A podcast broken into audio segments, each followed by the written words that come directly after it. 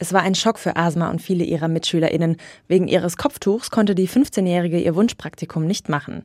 Dass sowas 2022 noch passiert, sorgt für Unverständnis. In den Klassen wird viel über den Vorfall geredet, bis er schließlich beim Stadtschulsprecher der Stadt Rüsselsheim, Tohit Kahn, landet.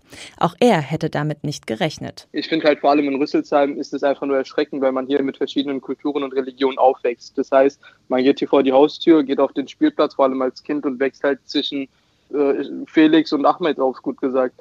Und ähm, da finde ich, dass das äh, an einer Grundschule eine Schülerin deswegen rauszuwerfen, finde ich halt fraglich und ich persönlich finde es auch verwerflich und falsches Verhalten. Das Kultusministerium spricht von einem Einzelfall. Es müsse 2022 prinzipiell möglich sein, Kopftuch zu tragen, nur wenn der Schulfrieden gestört werde, sei ein Verbot zulässig.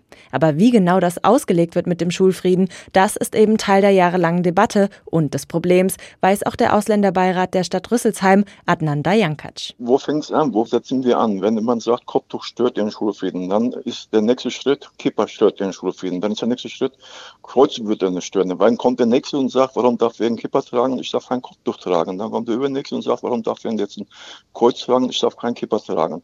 Das ist kontraproduktiv für das Zusammenleben der Gesellschaft. Nachdem sich die Schule zunächst mit Stress entschuldigte, gab es inzwischen ein Gespräch mit der 15-jährigen Asma und eine Entschuldigung. Doch das ändert nichts am Grundproblem, dass die Diskriminierung aufgrund des Kopftuchs nach wie vor Alltag vieler muslimischer Frauen und Mädchen ist, weiß Hava Denis vom Verein Rachma e.V.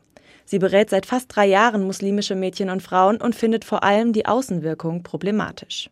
Es verwirrt und es verletzt. Es nimmt ihnen auch ein Stück der Zukunftsperspektive. Hier wird im Konkreten sozusagen den jungen Frauen schon vorgeschrieben, welche Berufe sie eben nicht mit ihrem Kopftuch ausüben dürfen. Die Wahl, Kopftuch oder Praktikum, Hijab oder Job, sei dabei keine wirkliche, sondern ein diskriminierender Umgang, der verletze und an dem viele Betroffene zerbrechen würden. Weil der Hijab einfach ihre Identität ausmacht und äh, indem man sie auffordert, ihr Kopftuch abzulegen, nimmt man ihr auch ein Stück ihrer Identität.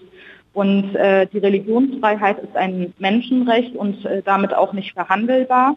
Mit diesem Recht geht auch das Recht auf die Kundgabe ihrer Religionszugehörigkeit einher. Für Asma kam die Entschuldigung etwas spät. Ihr Praktikumszeitraum ist nun um. Der Schülerrat der Stadt Rüsselsheim hofft, dass die Schulordnung geändert wird, sodass in Zukunft niemand mehr solche Erfahrungen machen muss. Der Verein Rachma e.V. bietet zu diesem Zweck Workshops zu antimuslimischem Rassismus an, auch für Schulen.